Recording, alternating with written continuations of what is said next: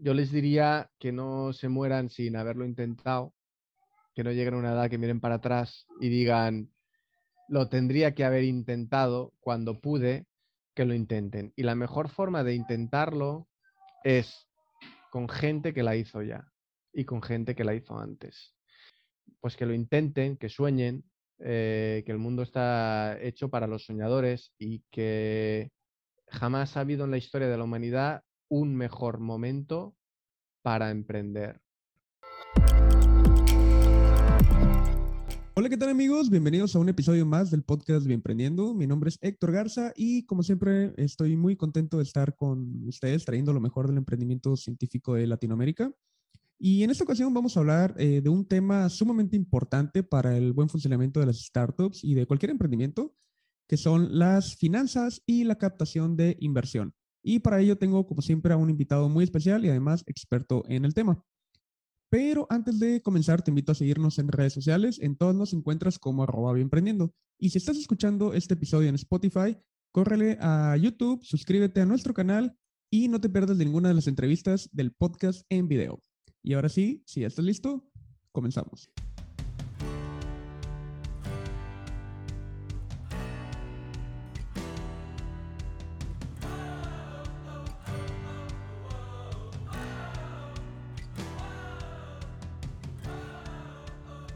Y bien amigos, eh, ya me encuentro con el invitado de hoy. Él es Javier Cuñat, es experto en finanzas y adquisiciones, es CEO de Diligo y además es director de Founder Institute en Baja California Sur.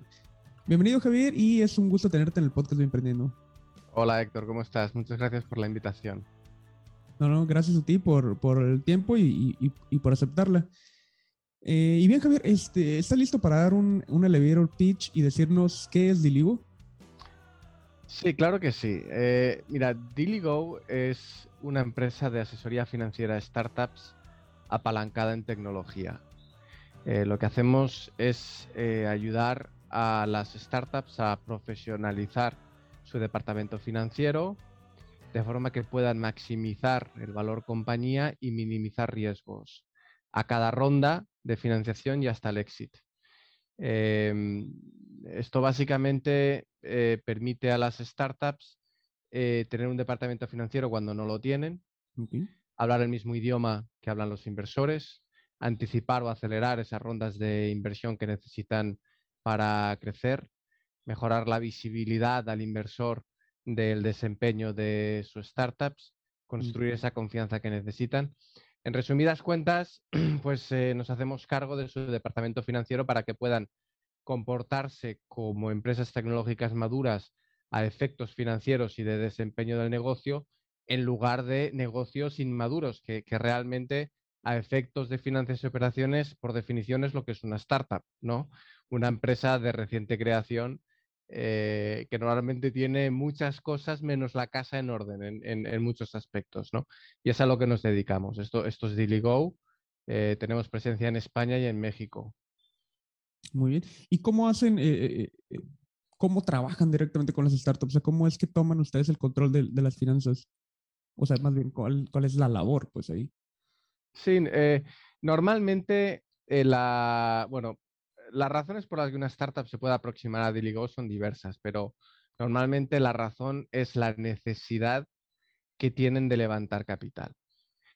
Eh, uno pensaría que para levantar capital lo que necesita es un inversor y efectivamente es parte de nuestro trabajo, pero el corazón de nuestro trabajo no es necesariamente el dar acceso a los inversores, eh, a las startups. Es parte de Zoom by Product. El, reto está que para tener acceso a un inversor, eh, tienes que tener la casa en orden. Tienes acceso a un inversor, el inversor te pide información y ¿qué le das? Y normalmente eh, lo que ocurre es que no tienes la información financiera y operativa lista. Digamos que hay un gap de información entre las expectativas de un inversor que va a invertir dinero en una startup y que por tanto tiene unas expectativas de muéstrame cuál es tu histórico contable, muéstrame cuáles son las métricas de desempeño históricas y muéstrame eh, qué vas a hacer en el futuro y para qué quieres el dinero. Entonces, eh, tiene una especie de, una serie de requerimientos eh, y, hay un gap porque la startup no está lista para ofrecer esa información o si está lista esa información tiene problemas a nivel de calidad de la información, precisión de la información, eh, tipo de la información o tipología de la información y lo que hacemos es cubrir ese gap eh, entre los requerimientos del inversor y el nivel de profesionalización de la startup para que pueda eh, bueno, pues, pues dar esta información al inversor. ¿no? Entonces, normalmente o bien es la startup que quiere o necesita levantar dinero y por tanto necesita que alguien con conocimiento de finanzas tome el control de su información contable y operativa para traducirla a, digamos que a los informes que un inversor quiere ver, o muchas veces es el inversor que viene y dice, bueno, pues eh, he invertido un dinero en una startup y no sé qué está pasando. No tengo visibilidad a cómo se está gastando el, dinero. No hay unos procesos de control interno, de control presupuestario, de control de caja que me permitan entender eh, qué está pasando. ¿no? y ahí entramos. Al final nuestro trabajo siempre es el mismo y es profesionalizar el departamento financiero de una startup para poder acelerar los procesos de fundraising y por tanto de crecimiento. De hecho, y si me, permites un, último comentario, Diligo de hecho viene de, due diligence, que al final es el proceso que toda empresa que se somete a un proceso de, inversión está sujeto. Eh, sin, due diligence no hay fundraising, sin fundraising no hay startups. Y el problema que hay es que las startups solo piensan en la due diligence cuando se lo piden inversor y muchas veces es tarde. Eh, porque no tiene la casa en orden. Esto lo que hace es minimizar la probabilidad de la startup de levantar capital y eh, digamos que maximizar los riesgos eh, o incrementar los riesgos del inversor. Nosotros lo que hacemos es incorporar un proceso de due diligence continua en las startups cuyo resultado es la profesionalización del departamento financiero y por tanto que la startup sin necesidad de contratar un CFO o de hacer una, inversión sustancial tenga la casa en orden. Es decir, tenga informes de reporting mensuales al cierre contable antes del día 10 de cada mes que le permitan reportar a inversores, que le permitan presentar un poco el, desempeño histórico y las perspectivas a futuro a, inversores y por tanto acelerar ese proceso. ¿no? Ok. Y, entonces, de alguna manera, al llevar todo esto en, orden y, de manera continua, como dices, pudiera ser que al día, al cabo de, no sé, una semana, si se presenta una oportunidad de, de, pichar ante un inversionista, se pueda tener todo, eh, pues, como mencionas, ¿no? En orden para, para el levantamiento de capital. Efectivamente. La, la... a ver, ahí depende mucho la startup, depende mucho el inversor eh, depende de muchas cosas, ¿no? Pero eh, en, la etapa de crecimiento que se encuentra en la startup y del mercado, eh, que un inversor puede pedir más o menos cosas, ¿no? normalmente la startup es en, las etapas más iniciales, cuando empieza a levantar capital de, los family full and friends, pues muchas veces un business angel o, el padre o el tío no necesariamente le va a pedir un informe eh, financiero, con el desempeño financiero contable o financiero económico eh, de la empresa. ¿no? Un venture capital que vaya a invertir medio millón de dólares probablemente sí. ¿no? Sí que es cierto que eventualmente la startup, por, por la naturaleza transaccional de sus operaciones, es decir, insisto, o sea, también tienes las startups que crecen por bootstrapping, que siguen necesitando tener el control de la información contable y operativa, pero pero por, por definición la startup necesita levantar dinero.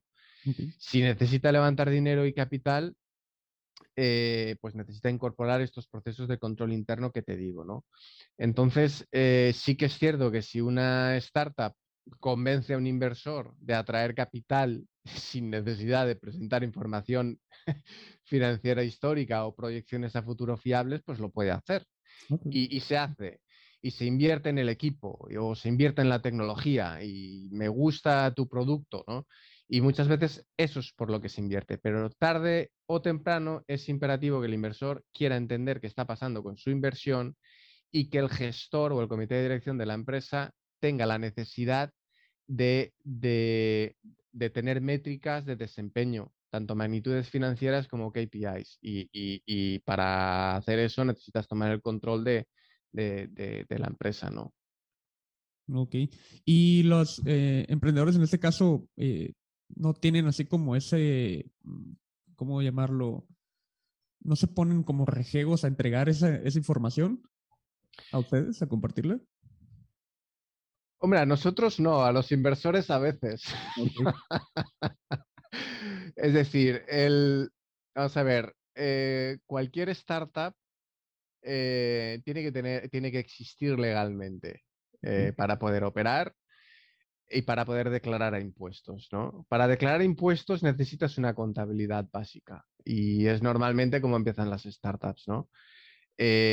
subcontratan la contabilidad pero una cosa es subcontratar la, contabilidad, otra cosa es eh, subcontratar la dirección financiera que te permita, digamos que, eh, bueno, pues emitir estos informes con esta, con, esta, con esta información, ¿no?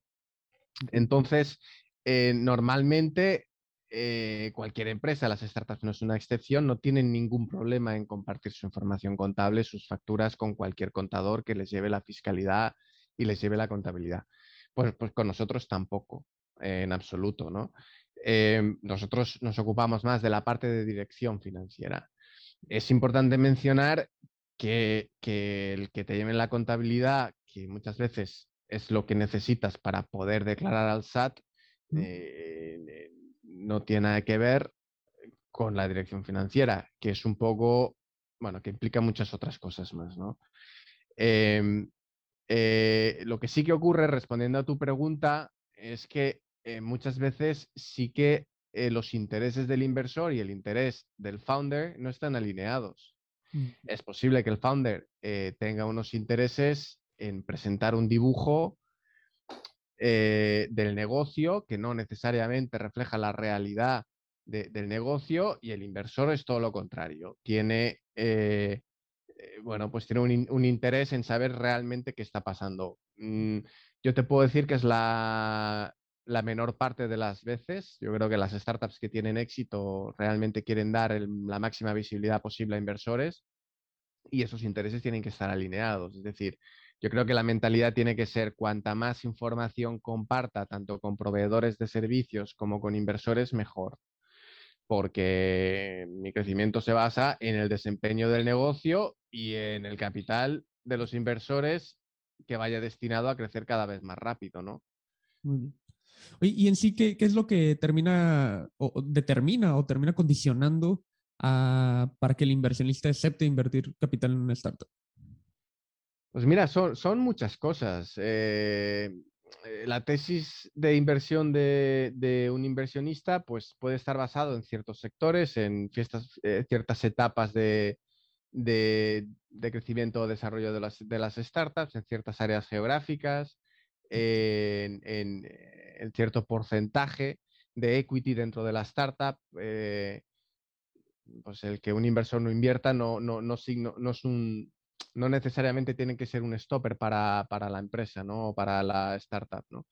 Este, las razones por las que un inversor no invierte, pues es que son, son múltiples, ¿no? No necesariamente tiene que ver con la, con la, con la calidad de la información o con cómo la información se presenta, sino con la agenda del inversor.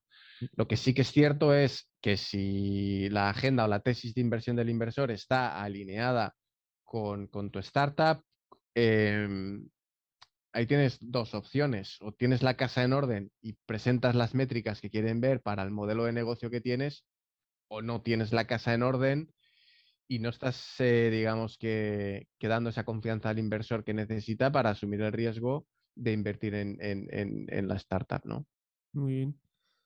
Oye, por cierto, eh, he recibido o he escuchado algunos eh, comentarios de conocidos que cuando les hablas sobre levantar capital, Em, a cambio de un porcentaje de su empresa como que ya no les agrada o piensan que van a perder el control de la misma, que no van a poder, no sé, tomar decisiones y que básicamente el inversionista se va a adueñar de la empresa. ¿Qué les eh, podemos decir para eliminar como esa incertidumbre?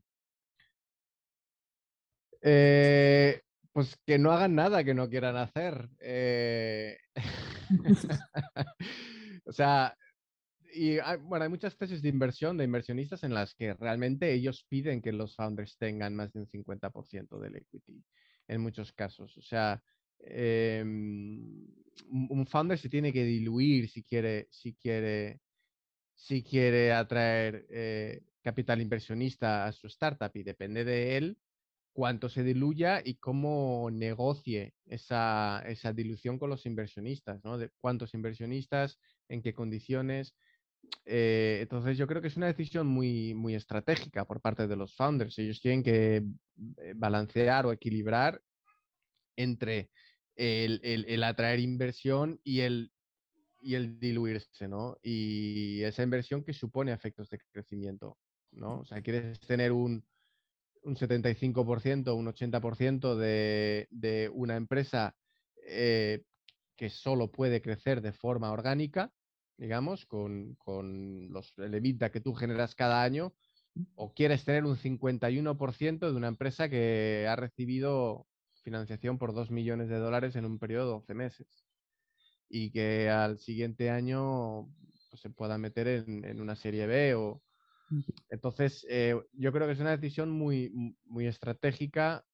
Eh, creo que es muy narrow-minded o, creo que es muy, muy corta de miras el, el, el, el, no querer diluirse. Es muy estratégico el no querer diluirse demasiado, pero evidentemente un venture capital o un private equity o, o, un inversionista, un business angel, eh, va a invertir dinero a cambio de, de, equity, ¿no? Hay, otra, hay, hay, otras fórmulas de, y otras formas de estructurar eh, una transacción, ¿no? Pero, pero bueno, yo creo que uno tiene que, balancear el coste de oportunidad de no crecer o de crecer más lento.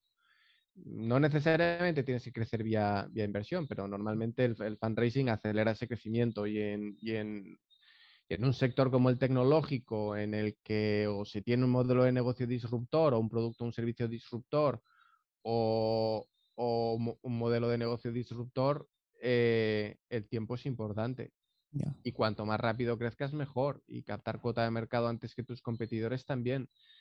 Entonces, bueno, yo creo que son decisiones estratégicas. Eh, pero bueno, yo creo que la tendencia tiende a, poder tener el control de la startup como, como founder y al mismo tiempo poder disfrutar de, las bondades de, de, capital inversionista que no solo te da capital, muchas veces te da acceso a mercados, te da advisory, eh, Normalmente es gente que está acostumbrada a invertir y muchas veces en, asesorar a startups, ¿no? Y, esto supone, supone muchos beneficios, ¿no? No solo capital. Entonces también es, eh, depende del tipo de inversor que estás buscando para tu startup. Si miras a un inversor como mm, le voy a dar, o sea, le voy a dar equity y se va a ir corriendo, pues mm, creo que es mm, miradas muy cortas o muy cortoplacistas. Creo que hay que mirar a un inversor como un socio estratégico en largo, largo plazo que te va a permitir crecer, crecer rápido y eventualmente tener un éxito. O, acceder a una ronda más grande con, con inversionistas más potentes, ¿no? O sea, es eh, apostar o, por el crecimiento exponencial con Venture Capital o apostar por el bootstrapping mencionados, ¿no?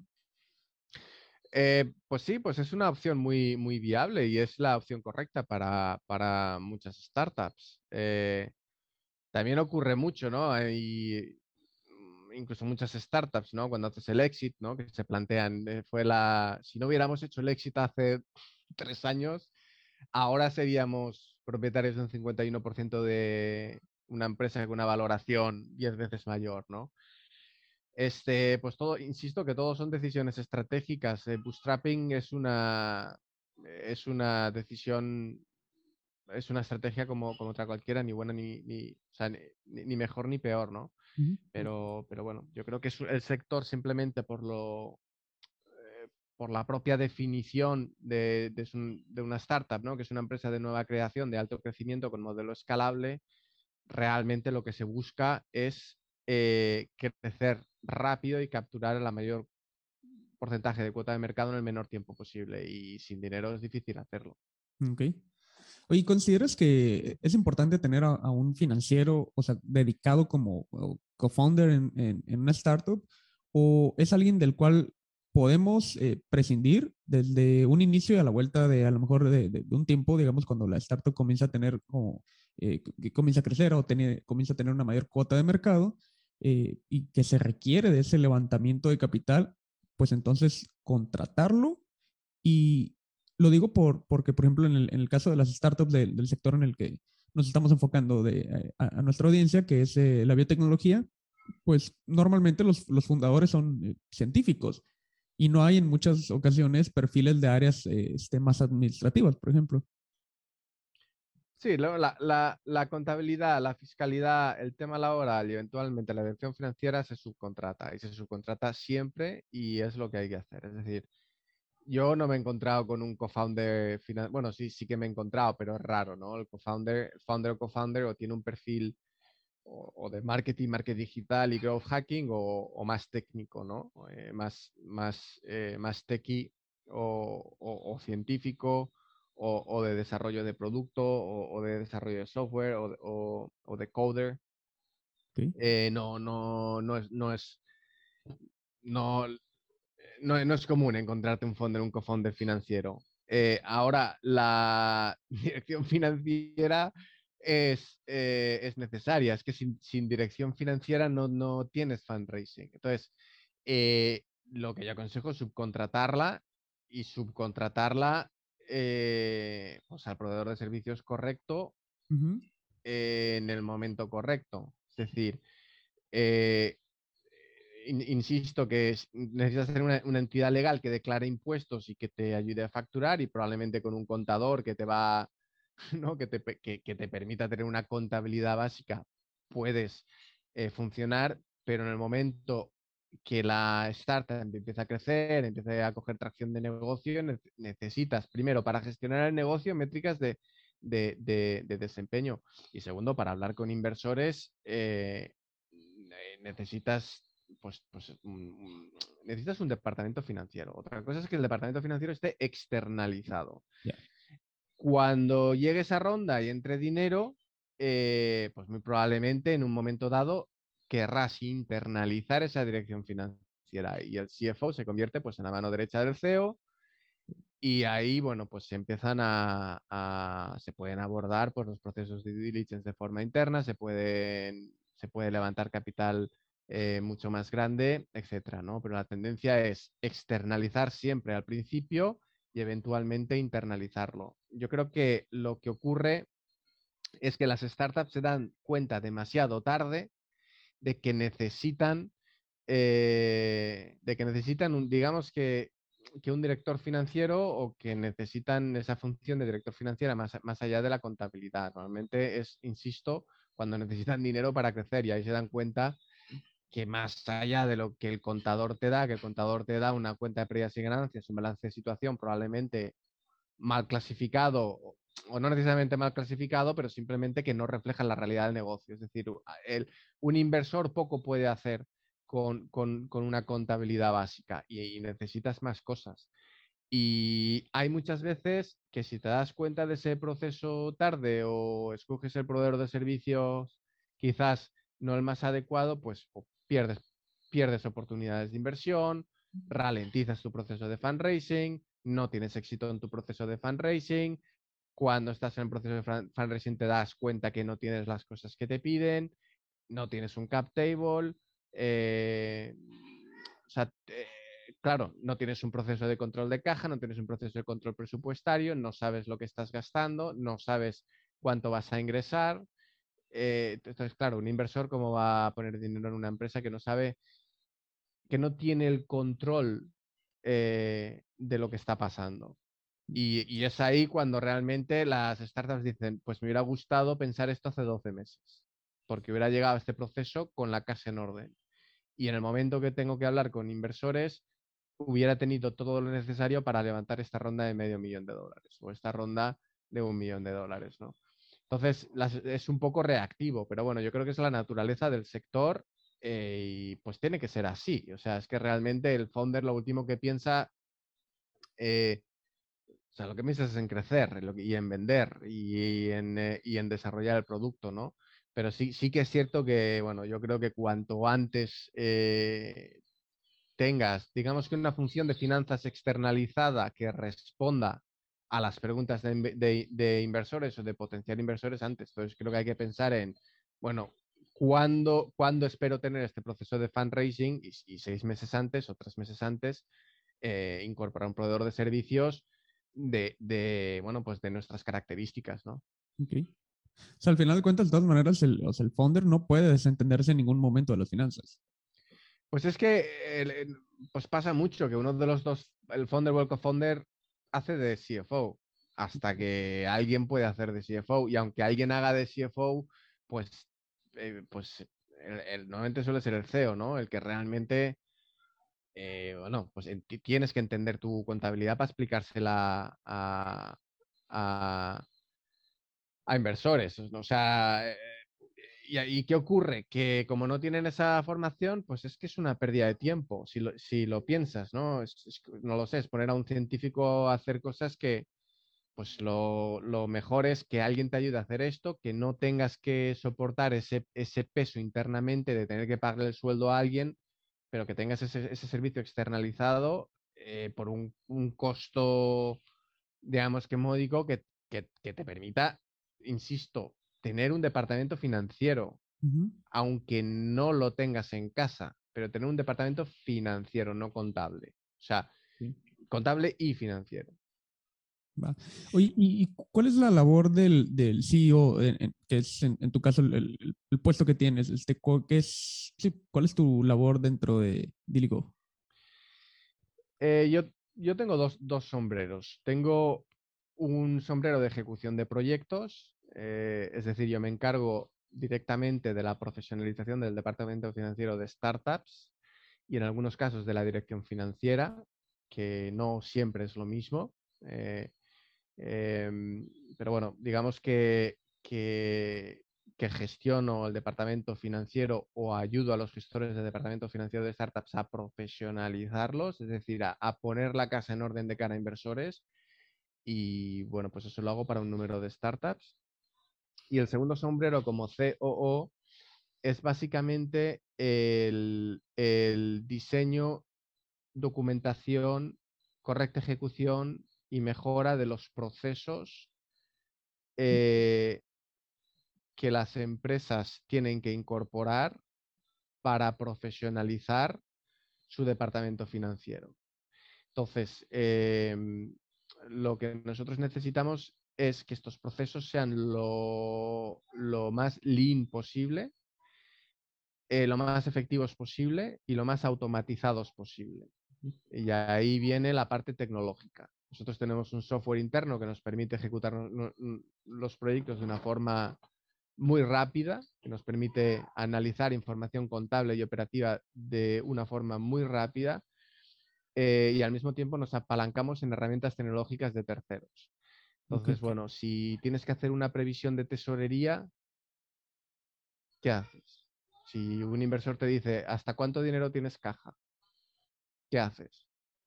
Bueno, o coges una servilleta y empiezas a apuntar números, o usas un software, o usas un Excel, o pides que alguien te lo haga. Bueno, si necesitas un control presupuestario, ¿qué haces?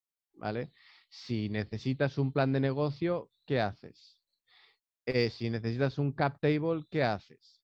Entonces, todo esto son herramientas eh, que nosotros usamos, eh, recomendamos. Muchas de estas son propietarias nuestras, otras son de terceros y que incorporamos en las empresas. Bueno, pues mi trabajo es, junto con el CEO, asegurarnos de, que estas herramientas funcionan, funcionan bien, mejoran, están lo más automatizadas posibles y, que vamos mejorando en ese aspecto, que es hacia donde va el sector, ¿no? Hacia, hacia las finanzas digitales.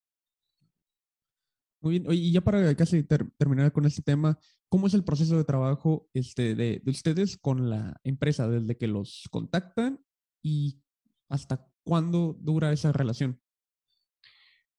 Bueno, la relación puede, pues mira, depende, pero puede durar yo creo que mm, de seis meses a tres o cuatro años, dependiendo. Nosotros podemos profesionalizar un departamento financiero en tres meses. Okay nuestro modelo de negocio, eh, a diferencia de muchas otras empresas del sector, no está basado en la dirección financiera.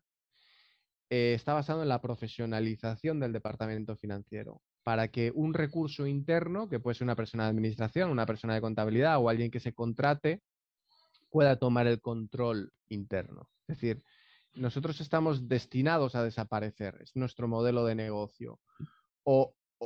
A que el, el, cliente incorpore las herramientas tecnológicas propietarias nuestras o que les recomendamos de terceros. ¿no?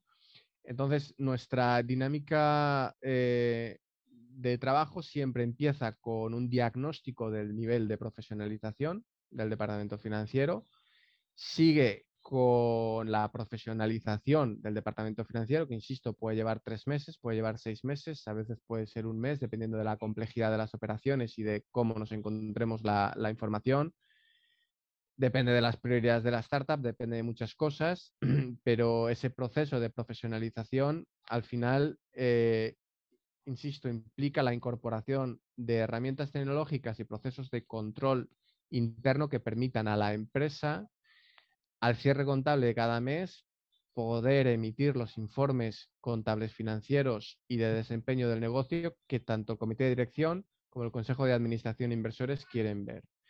Cuando esto lo tenemos cubierto y podemos decir, este departamento financiero eh, tiene un grado de profesionalización aceptable, nosotros ofrecemos un servicio de monitorización en, el que con el cierre contable eh, y operativo de cada mes vamos eh, haciendo recomendaciones para maximizar el valor compañía de la empresa y minimizar los riesgos de cara a una ronda o a un éxito el fundador de la empresa, eh, Ramón Spoon, que es el CEO, y bueno, el ADN de la empresa es un ADN en M&A y transacciones. Es decir, absolutamente todo lo que hacemos desde el punto de vista de profesionalización y monitorización de startups se basa en las transacciones y, en el M&A. Es decir, que a la hora de que exista una ronda de financiación o una venta, Em, la, empresa tenga el máximo valor compañía posible, sea valorada eh, en, el mejor escenario y que el riesgo del inversor sea el mínimo posible.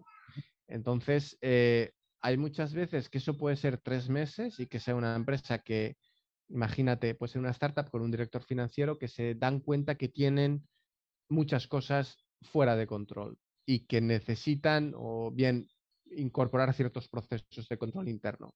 Vamos, hacemos un diagnóstico, profesionalizamos lo que tenemos que profesionalizar y nos vamos. Y hay otras veces eh, que, bueno, pues, pues, la startup quiere que nos quedemos eh, pues hasta que pasen varias rondas de financiación y se puedan permitir el lujo, entre comillas, de contratar un CFO en condiciones. Un ex Price Waterhouse, un ex KPMG y, que pueda hacerles un, bueno, ahí ya estamos hablando de, estaríamos hablando de una startup eh, mm, que ya no está en las fases iniciales, ¿no? Entonces, bueno, hemos estado y hemos acompañado a startups durante, eh, eh, durante varios años, ¿no? Y eventualmente, y esta es la dirección que estamos tomando, pues digamos que sería comercializar nuestras propias herramientas tecnológicas que de momento son de uso interno, pues para que las propias startups las puedan, las puedan usar, ¿no? Y al final de cuentas, ustedes ya tienen todo un proceso sistematizado para hacer eh, este, la profesionalización. Efectivamente, efectivamente. O sea, eh, a esto nos dedicamos. De hecho, tenemos un checklist de 45 pasos y un proceso de medición y mejora del grado de profesionalización de las empresas. Y podemos decir en cada momento si la empresa está, el departamento financiero, pero es que esto tiene implicaciones operativas, tiene implicaciones de gestión. Eh, si está un 5%, un 75% profesionalizada. Eh, y esto evidentemente implica, bueno, pues el que tengan ciertas cosas en la casa, es decir, que tengan eh, ciertos procesos internos, ciertos documentos, ciertas formas de trabajar que, bueno, pues que le permitan tanto al comité de dirección, al, al consejo de administración o cualquier inversor tener lo que necesitan cuando lo necesitan de una forma fiable, que refleje la realidad del negocio. Y eso es un negocio profesionalizado y, bueno, pues a eso nos dedicamos. Y, este, y, bueno, pues todo ese progreso lo pueden ir midiendo gracias a, ese punto de partida que es el diagnóstico inicial que hacen. Sí, efectivamente. Em, sí, correcto. Ese diagnóstico inicial para, nosotros es, ese uno tiene que ir en una, dirección y, los fuegos suelen ser los mismos, ¿no? Es el, el, cash y el, y el burn rate, el proceso de fundraising que necesitamos, el business plan que necesitamos, eh, etcétera.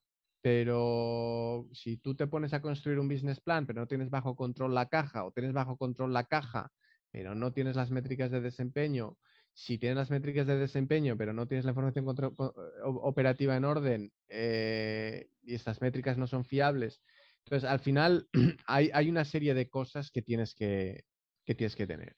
¿no? Entonces, sí que es cierto que dentro de ese proceso de profesionalización puedes priorizar, pero, pero efectivamente, eh, o, tienes un departamento financiero o no, lo tienes. O, tienes un departamento financiero que responde a las necesidades de inversores o no lo tienes. ¿no? Y efectivamente, pues eso, pues este, eso lo, tenemos bastante bien estructurado, profesionalizado y, insisto que a eso nos dedicamos. Genial, genial. Y, bien, Javier, eh, hay otro tema que me gustaría tocar, que es todo lo relacionado a la creación de un ecosistema de emprendimiento local y el papel de Founder Institute que, este, para lograr este objetivo. Y, primero quiero que nos cuentes qué es Founder Institute y ahorita comenzamos a, este, indagar un poquito más. Sí, claro que sí. Eh, bueno, te comentaba que de forma, de forma adicional a CEO para DiliGo, eh, soy director eh, de The Founder Institute. ¿Puedo decir que junto contigo? ¿Cómo es? Todo, vale, que fluya. Vale, es que oh. vas a tener mucho editing ahí. Ok. Eh, bueno, pues este, mm, como tú muy bien sabes, Héctor, eh, que estamos juntos en este proyecto del desarrollo del ecosistema startup en la Baja California Sur, Em, bueno, pues tenemos esta labor ¿no? de, dirigir eh, The Founder Institute en la Baja California Sur. The Founder Institute, eh, como sabes, es la aceleradora de startups en etapa presemilla más grande del mundo. ¿no? Está presente en más de 200 ciudades y más de, 50 países en todo el mundo. Eh, y a lo que se dedican las aceleradoras eh, de startups, especialmente en la fase presemilla o en la fase idea, es ayudar a los emprendedores con ideas startups o, ideas escalables a transicionar de una forma lo más acelerada posible desde su idea a, un negocio tecnológico, ¿no? Eh, en, un, tiempo, eh, bueno, pues en nuestro caso de cuatro meses. Em, eso es imposible hacerlo sin ecosistema. Eh, y el ecosistema lo conforman muchos elementos, ¿no? Em, mm, no sé si quieres que abordamos el ecosistema o tienes alguna pregunta más de The Founder Institute. Este, sí, precisamente eh, con respecto al, ecosistema, pues está enfrente eh, este enorme reto, ¿no? De, de construir ese ecosistema de emprendimiento de alto impacto, además, ¿no? Este, porque en realidad, pues aquí en la baja no hay nada y tenemos que empezar a picar piedra. Y aquí la verdad es que, pues te voy a preguntar cómo lo vamos a hacer. Sí. bueno, pues yo te diría que entre todos, ¿no? Em, mira, hay, muchos, muchos, muchas formas de abordar esta pregunta, ¿no?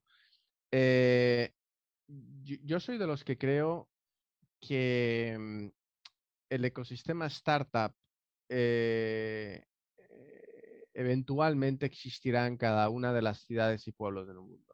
¿no? Especialmente yo creo que lo hemos visto mucho con el COVID.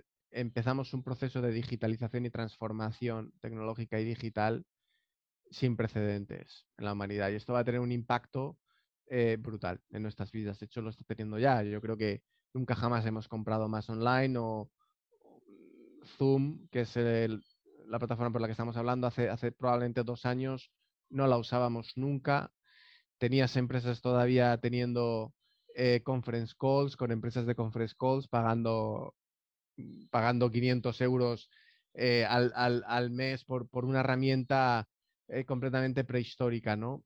Mm. Entonces, este proceso de digitalización y transformación acaba de empezar. Y, y yo creo que no habrá un lugar en el planeta eh, que esté ajeno al emprendimiento y al emprendimiento tecnológico. ¿no? La Baja California Sur no es una excepción. Eh, una de las ventajas que nos ha permitido eh, el, COVID aprovechar es la virtualidad de este tipo de programas, ¿no? Em, que es uno, uno, de los retos principales a la hora de desarrollar un ecosistema eh, startup, es el acceso a talento emprendedor, digamos que lo haya hecho antes, y que es el backbone que enseña a los emprendedores del mañana cómo lo hicieron, ¿no? En, la Baja California Sur, que tiene unos factores estructurales muy basados en, el turismo y en la hotelería, digamos que no tiene precedentes de fundadores de startups que podemos encontrar en México DF o en Monterrey. ¿no? Lo que nos ha permitido este, este bendito COVID en muchos casos es que podamos incorporar y traer al programa a founders y co-founders de startups exitosos de México, de Estados Unidos, de Chile, de Colombia, incluso de España, que van a ser mentores de las startups autóctonas. ¿no? Entonces, yo creo que el desarrollo de un ecosistema startup, eh, yo siempre digo que es inevitable. Hay, hay, que, hay que ver con qué velocidad, con qué escala, hay que ver el tema del timing, pero yo creo que es inevitable y que el COVID lo está acelerando. ¿no? Y, uno de los temas fundamentales es la virtualidad de este tipo de programas y el acceso que tenemos, eh, eh, bueno, pues, pues estos mentores. Evidentemente, como comentábamos, hay muchas otras cosas. Necesitamos el apoyo del gobierno, el apoyo de universidades, necesitamos socios promocionales que estén interesados en, en, bueno, o, que vean realmente el potencial de desarrollar un hub tecnológico local y que quieran promocionar este tipo de programas entre sus comunidades. Necesitamos más coworking centers, necesitamos más aceleradoras e incubadoras. Eh, eh, yo creo que el talento existe. Evidentemente no hay un mercado captivo del, tamaño de México DF, de Pekín o de Madrid o, de París, pero insisto que, tú lo sabes mejor que yo, que hay muchísimo talento local que eh, que en muchos casos tiene que emigrar a otras partes de la República y que no tiene acceso digamos que a salidas profesionales en el emprendimiento tecnológico, eh, que, es realmente lo que estamos dando. ¿no? Entonces, sí que implica, eh, implica la, implicación, digamos, o, la colaboración mm, de, de todas estas entidades, ¿no? O sea, estas emprendedores, mentores, universidades, asociaciones eh, empresariales, empresas que son eventualmente las compradoras de esas tecnologías o las, inversores de, las inversoras de esas startups, eh, gobierno, gente como tú y como yo, ¿no? que dedicamos mucho de nuestro tiempo a desarrollar el ecosistema, etcétera, ¿no? Y en la Baja California Sur, ¿cómo lo vamos a hacer? Pues eh, entre todos. Yo siempre digo que hay que desarrollar ecosistema, no tenemos que estar pensando en, eh, queremos ser un Silicon Valley o, o porque no tiene sentido tenemos muchas ventajas como la conectividad aérea, estamos a tres horas de vuelo directo a Silicon Valley. Como sabes, de hecho hay mucho ejecutivo de Silicon Valley que pasan muchos meses del año aquí. Eh, tenemos, em, hay muchos ángulos en los que podemos abordar la Baja California Sur como, bueno, pues como una futura cuna eh, eh, de startups, ¿no? Incluso startups establecidas que quieran deslocalizar parte de su equipo a una zona con una calidad de vida, por ejemplo, pues quizás mejor que, que, que, que, en México DF o en Monterrey, ¿por qué no? no? Eh, hoy en día los equipos son completamente eh, eh, virtuales y aquí se pueden ofrecer muchas, muchas ventajas a ese nivel. ¿no?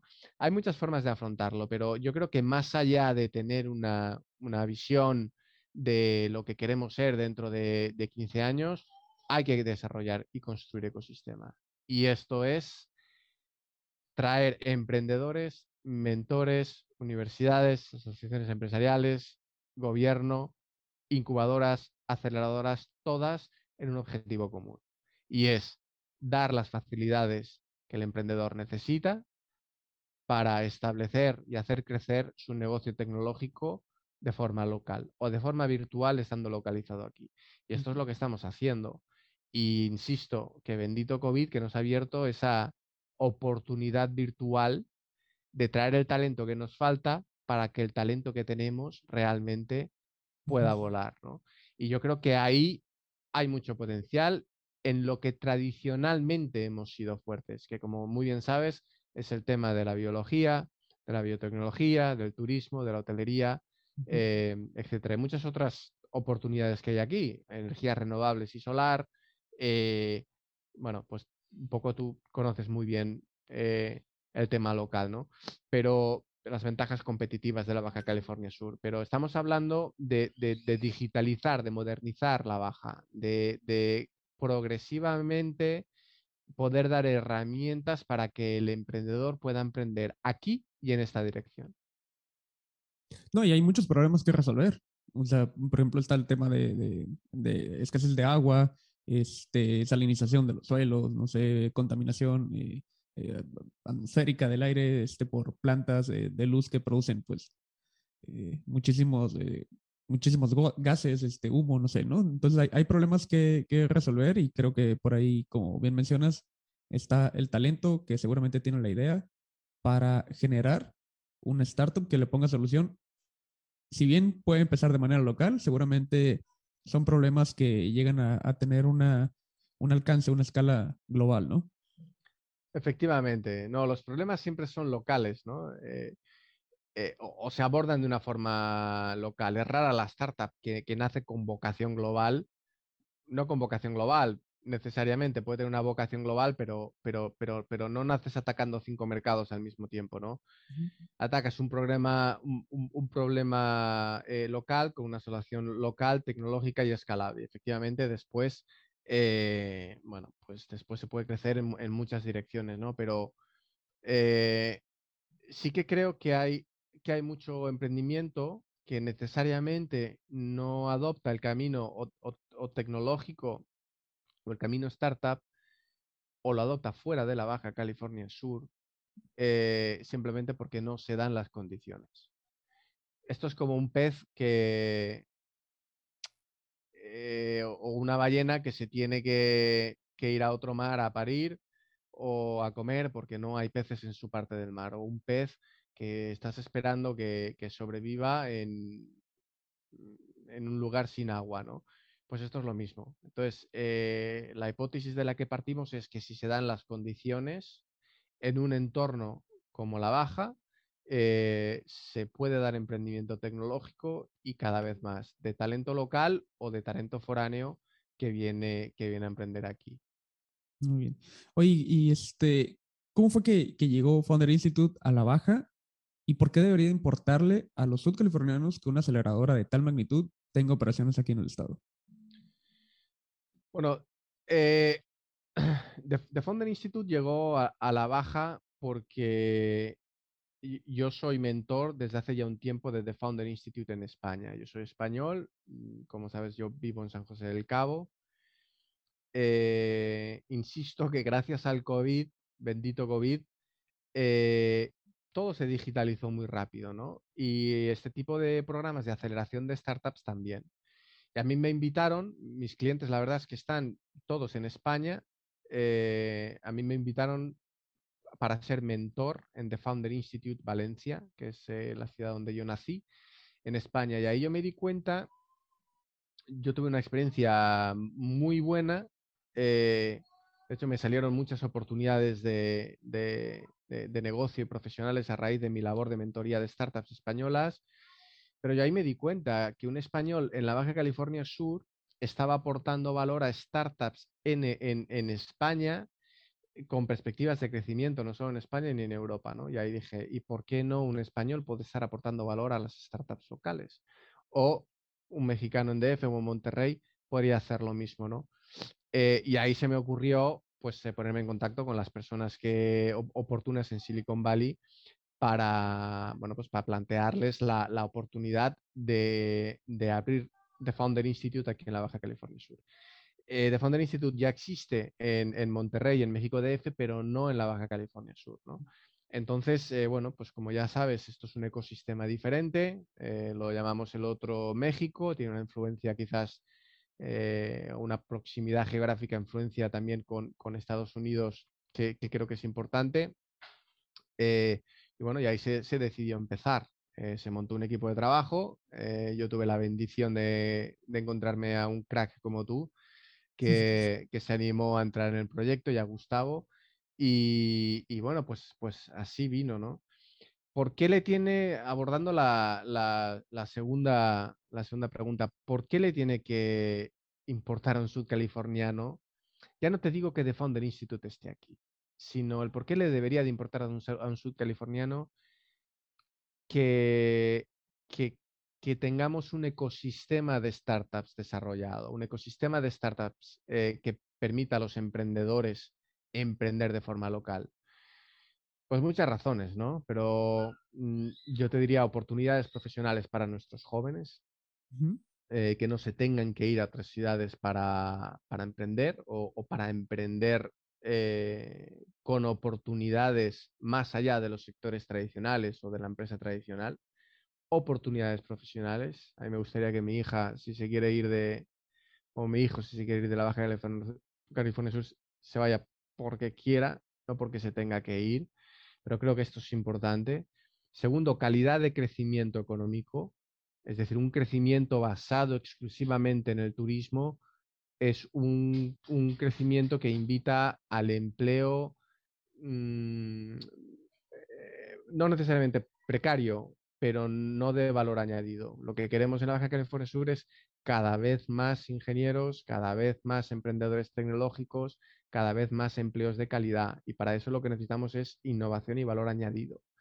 Y lo que trae una aceleradora de startups es la oportunidad eh, de que cada vez más existan empleos cualificados y de alto valor añadido. Y esto es calidad de crecimiento, no solo cantidad de crecimiento. ¿Para qué quieres crecer un 5% o un 10% si esto implica empleo de baja calidad? Entonces, yo creo que es calidad de crecimiento económico. Una tercera razón muy importante sería inversión. Eh, mm, es imposible crecer sin inversión. Y si realmente miras lo que está pasando en el panorama inversionista internacional, hay un boom en inversión en las tecnologías. El COVID ha abierto una ventana de oportunidad para todas las empresas tecnológicas y las startups que están disrumpiendo sus sectores y aportando valor en, sus sectores con modelos de negocio nuevos, tecnologías nuevas, y, es donde están invirtiendo las empresas eh, eh, de Venture Capital. ¿no? Hay un, boom sin precedentes de inversión en capital riesgo en startups en, toda la región. Yo creo que en México estamos cerca de los 20 mil millones de dólares invertidos en, en el 2021. Y esto va a seguir aumentando. Entonces, el que tengamos startups locales significa inversión del resto de México y, o probablemente de, Estados Unidos en empresas locales en el sector tecnológico. Y esto lo hemos visto. Yo lo he visto en Pekín, yo viví en Pekín muchos años, yo lo he visto en Valencia, en España, eh, se ha visto en, en, otras ciudades de México. En cuanto empiezan a salir startups exitosas, puede salir un año una o dos, y entra eh, inversión de capital riesgo en estas startups, al año siguiente se animan 5 y a la próxima se animan 10 y esto significa cada vez más capital inversor y se empieza a desarrollar el ecosistema. Las universidades empiezan a invertir en, en, eh, en, este tipo de programas, empiezan a promocionar este tipo de programas, los, los, institutos de investigación científica efectivamente lo mismo, el gobierno, etcétera, ¿no? Entonces, pues casi que yo te diría esto, ¿no? Oportunidades profesionales para nuestros jóvenes, eh, crecimiento económico de calidad, que esto al final implica, tiene implicaciones para toda la sociedad, eh, e, e, inversión extranjera, ¿no? Eh, yo creo que se abre una oportunidad de transformación económica para toda la región de Latinoamérica. México no es una excepción y la baja tampoco en el que uno de los motores de crecimiento fundamental, casi que por primera vez en la historia, eh, eh, pues el emprendedor. Y el emprendedor tecnológico genera mucho más valor añadido, mucho más empleo eh, en menor tiempo que el emprendedor no tecnológico. Si bien es cierto que todo el, todo el emprendimiento aporta valor, ¿no? Entonces, este, este componente tecnológico digital aplica a los sectores tradicionales. ¿no? Podemos hablar de, de startups en el sector turismo, de startups en el sector hotelero, de startups en el sector biotecnológico, de startups en el sector de renovables. Entonces, lo que, lo que queremos es añadir ingredientes de valor añadido al tejido industrial de la baja. Cuando digo valor añadido, hablo de, valor tecnológico. Cuando hablo de valor tecnológico, no digo de, que la, de, traer a la NASA a la Baja California Sur. Hablo de que un estudiante de la UAPS un científico del CIBNOR o, un emprendedor de, hotelería vea que hay un problema, un problema resignado que se puede solucionar con una idea de negocio y un componente tecnológico. Puede ser una web, puede ser un pequeño software, eh, puede ser una actividad tradicional digitalizada, eh, bueno, puede ser un negocio de suscripción, puede ser un negocio, eh, puede ser un marketplace, pueden ser una infinidad de cosas que no necesitan una inversión tecnológica descomunal. Insisto que la virtualidad y la democratización del emprendimiento tecnológico ha llegado y se ha acelerado con el COVID. Entonces, lo que no podemos permitir es, que, la, la, Baja California Sur nos quedemos por, por, detrás, ¿no? Porque tenemos, creo, y esta es la hipótesis, tenemos lo, tenemos lo que hay que tener para tener probabilidades de conseguirlo, de tener nuestro propio ecosistema startup local. Efectivamente, sí, tenemos muchos, este, eh, pues, muy, buenos profesionistas y yo, yo hablaré más en particular del área de ciencias biológicas con nuestros centros de investigación, universidades, y al final de cuentas son centros de innovación. Y, y lo discutí también en el episodio anterior con, con Adrián Munguía, este, sobre la importancia también de, precisamente no depender del turismo, eh, que, bueno, que nuestra economía a, nivel estatal no dependa del turismo, porque lo vimos o lo vivimos durante la pandemia como pues las, una de las principales fuentes de ingresos de las familias eh, que están dedicadas al turismo, pues no tenían, ¿no? Cómo, cómo trabajar. Entonces, mm, pues sí, como mencionas, es una muy buena oportunidad. Hay talento, hay muy buenos centros donde pueden eh, nacer más talentos y, pues hay que, hay que aprovecharlo, ¿no? No, total, total.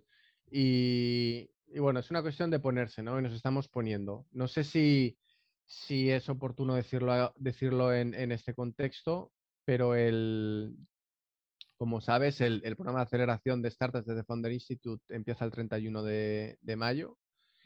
Eh, las inscripciones están abiertas ya. Y, y, es que así es como se empieza. Así es como se empieza, ¿no? Eh, un emprendedor con una idea, con tiempo y programas de aceleración de startups, ¿no?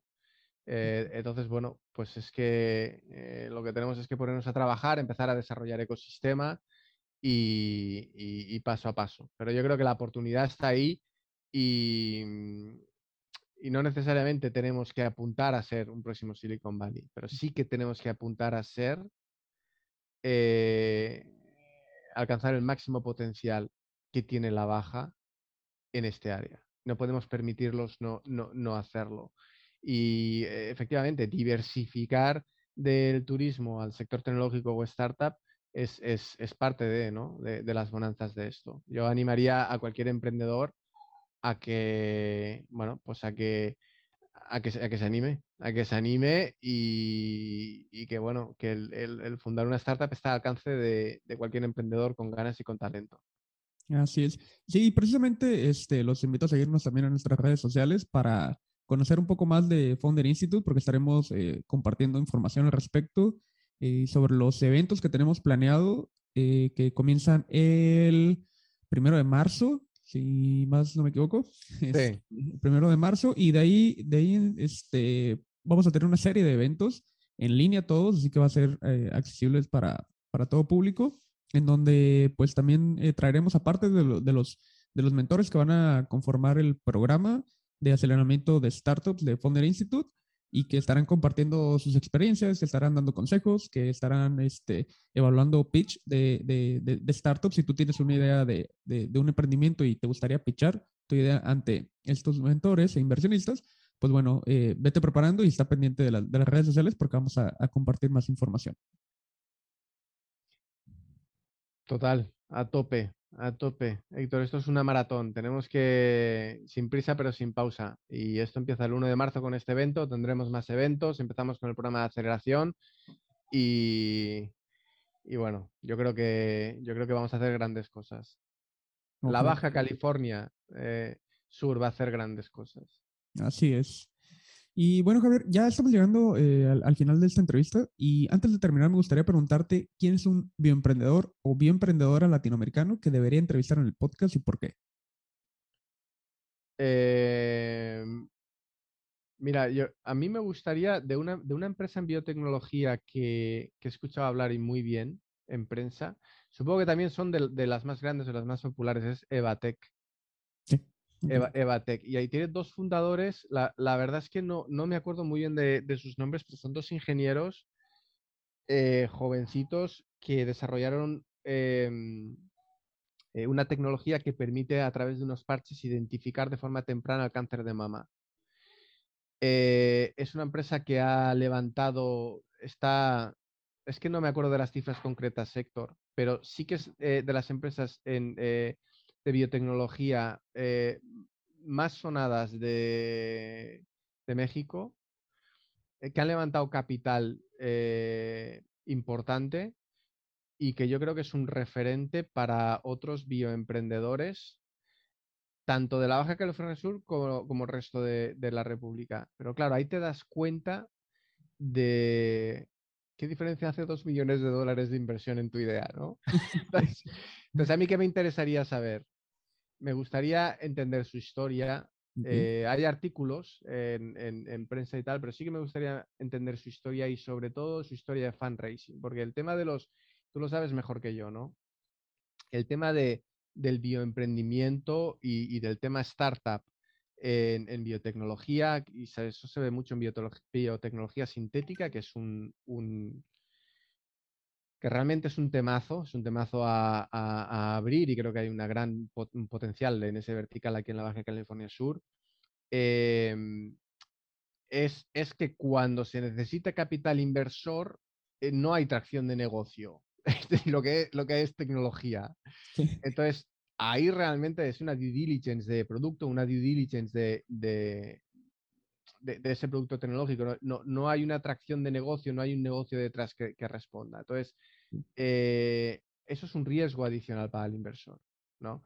Entonces, me encantaría entender ellos cómo lo hicieron. ¿Cómo, cómo, cómo le planteas a un inversor una oportunidad de estas características sin tracción de negocio que te permita mm, tener unas proyecciones a futuro, ¿no? Em, entonces, bueno, pues eh, me encantaría entender su historia. son, son dos, emprendedores de, esta empresa, Evatec. Eh, ánimo, a ver si los consigues. A mí me encantaría conocerlos un poco mejor. Sí, claro, los estaremos contactando. Y también muy, muy, buena pregunta la, que mencionas sobre este, el proceso de fundraising este, de un producto tecnológico. Este, la, estaré tomando para siguientes episodios también. Sí, total, es que está cabrón. Eh, está cabrón, porque claro, eh, no, es lo mismo plantear un investor deck y un business plan basado en un histórico contable de un año y, dices, mira, este, esta es mi herramienta SaaS y he captado eh, estos usuarios en los últimos años, el coste medio por usuario en el futuro podemos hacer esto. Em, ¿No? Ahí, ahí vas con tu pieza de investigación o con tu producto tecnológico, probablemente con, con, con testing en pacientes y, y bueno, pues de alguna forma es un perfil de inversor probablemente diferente. Eh, es, una aproximación muy diferente que a mí me, interesaría mucho saber y que creo que puede aportar muchísimo valor a los bioemprendedores de la Baja California Sur. Genial, genial. Pues los estaremos invitando también. Y ahora sí, ya para finalizar, ¿qué consejo le darías a jóvenes que estudian una carrera científica y que tienen una idea de emprendimiento pero no saben por dónde empezar a desarrollarla? Mira, la, respuesta es apuntarse a un programa de aceleración de startups. The Founder Institute no es el único, hay, hay más. Eh, sí que es cierto que en etapas presemilla, etapa, e, etapa idea, The Founder Institute es el más grande del mundo y probablemente el mejor, ¿no? Em, pero yo les diría que no se mueran sin haberlo intentado, que no lleguen a una edad que miren para atrás y digan, lo tendría que haber intentado cuando pude que lo intenten. Y la mejor forma de intentarlo es con gente que la hizo ya y con gente que la hizo antes. Y la mejor forma de hacerlo con gente que la hizo antes es en un programa de aceleración de startups. Y lo que, se, lo que vemos mucho en estos programas de, de aceleración de startups es que hay muchas veces que el emprendedor se da cuenta de que el emprendimiento no es para él. O el, el, emprendedor se da cuenta de que la idea no era tan buena. O el emprendedor se, da cuenta que la idea es buena, pero no hay un, mercado lo suficientemente grande. O, con un crecimiento lo suficientemente rápido. O el emprendedor se da cuenta que es lo que quiere hacer para el resto de su vida. O que realmente está en algo que realmente vale la pena y existe un valor intrínseco a, a su idea o a su producto o su tecnología y que, y que merece la pena seguir, ¿no? Pues que lo intenten, que sueñen, eh, que el mundo está hecho para los soñadores y que jamás ha habido en la historia de la humanidad un mejor momento para emprender. Que emprender virtualmente es monetariamente asequible y, y bueno, a nivel de negocios muy posible. Nunca ha sido tan fácil y tan posible. Os los animaría a, a emprender, que lo intentaran y, bueno, pues que se apuntaran a la aceleradora de The Founder Institute o, alguna similar. Pero yo creo que es la mejor forma de testear el agua. Eh, uno solo, la soledad, que es una parte del emprendimiento muy importante, de la que se habla poco, eh, es algo que se puede, que se puede eh, eh, lidiar muy bien en, en, en, estas, en estas aceleradoras, ¿no? Porque estás constantemente con gente que estuvo como tú cinco años antes, diez años antes, y que te están diciendo dónde no, te, dónde no debes pisar para tropezarte, que te están diciendo, te están pasando contactos, te están presentando inversores, te están diciendo cómo se hace, cómo lo hicieron, ¿no? Y esto es lo que necesitan nuestros emprendedores. Genial. Pues pues a intentarlo. Este, eh, bien, Javier, eh, ahora sí hemos llegado al final de, de, la entrevista. Te agradezco muchísimo por haberte tomado el tiempo de compartir con nosotros tus experiencias y consejos. Estoy seguro que pues también le va a ser de mucha utilidad a más de uno de nuestros amigos que nos están escuchando. No, muchas gracias a ti, Héctor. Tienes un súper podcast y, y, la verdad es que es un súper privilegio trabajar contigo en, en, en The Founder Institute, te lo digo de verdad. Y, y, nada, éxitos para ti, para tu podcast, para The Founder Institute y que hagamos, que hagamos grandes cosas juntos. No, hombre, muchas gracias y, y, y al contrario, el, el, placer es mío también. Y bien amigos, eh, hasta aquí el podcast de hoy. Recuerden seguirnos en redes sociales, eh, dejen sus likes y comentarios para seguirnos nutriendo de todos los eh, temas que puedan ser de su interés. Recuerden suscribirse al canal y compartir nuestro contenido con las personas que, que más les puede ser de, de, utilidad, que más les, puede, eh, les pueda interesar el tema del emprendimiento científico. Yo me despido por el día de hoy y nos vemos en el siguiente episodio del podcast Bien Emprendiendo. Hasta pronto.